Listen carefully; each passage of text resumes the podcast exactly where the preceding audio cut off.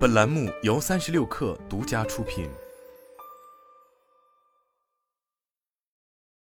本文来自三十六氪神译局。哈里王子在最近与妻子梅根一起接受采访时，告诉脱口秀主持人奥普拉温弗瑞：“我想要的只是要有足够的钱来获得安全感，并保证我的家人安全。”采访还披露了其他一些事情，包括指控英国王室内部存在种族主义，也解释了苏塞克斯公爵与公爵夫人脱离英国王室的原因。两人靠引人注目的媒体交易，为音频流媒体服务 Spotify 制作播客，为视频平台 Netflix 制作纪录片，来资助他们定居美国加州的生活，将自己卖给出价最高者，与他们抛在身后的官方活动相去甚远。这种活法是否有利可图，还有待观察。去年，《泰晤士报》曾报道，英国女王的私人财富为三点五亿英镑，但英国王室的总资产价值要比这个数字大好几倍。那么，英国王室的钱是从哪儿来的呢？作为国家元首，技术上而言，英国女王拥有皇冠地产以及一系列的土地与资产，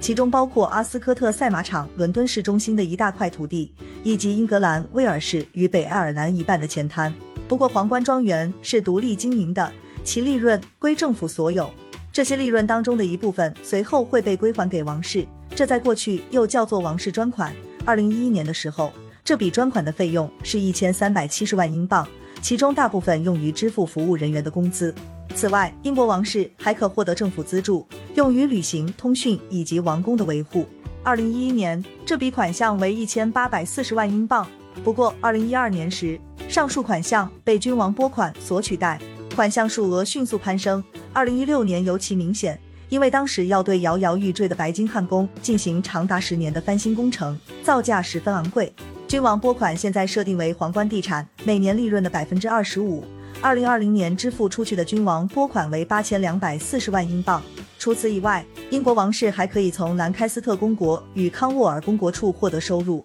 这是英国女王和查尔斯王子分别作为君主和君主的继承人继承所得。这些私人财产由土地、财产和金融资产组成。二零一七年，兰开斯特公国曾向开曼群岛的一支基金投资了数百万美元。二零二零年时，兰开斯特公国与康沃尔公国的资产价值总计为十六亿英镑，每年可赚取的利润约为四千七百万英镑。这笔钱用于支付王室成员的私人开支。不过，查尔斯王子请求减少个人的开支，并将他的部分份额捐给慈善机构，并缴纳所得税。最后，虽然王室居住的宫殿很多都是代表国家持有的，所以不能出售，但他们也有其他的私人财产。比方说，英国女王从父亲乔治六世那里继承了两个乡村庄园，分别是苏格兰的巴尔莫勒尔以及诺福克的桑德林厄姆。哈里王子夫妇以王室成员的身份工作时，其生活开支部分由君王拨款支付。在截至二零二零年三月的一年里。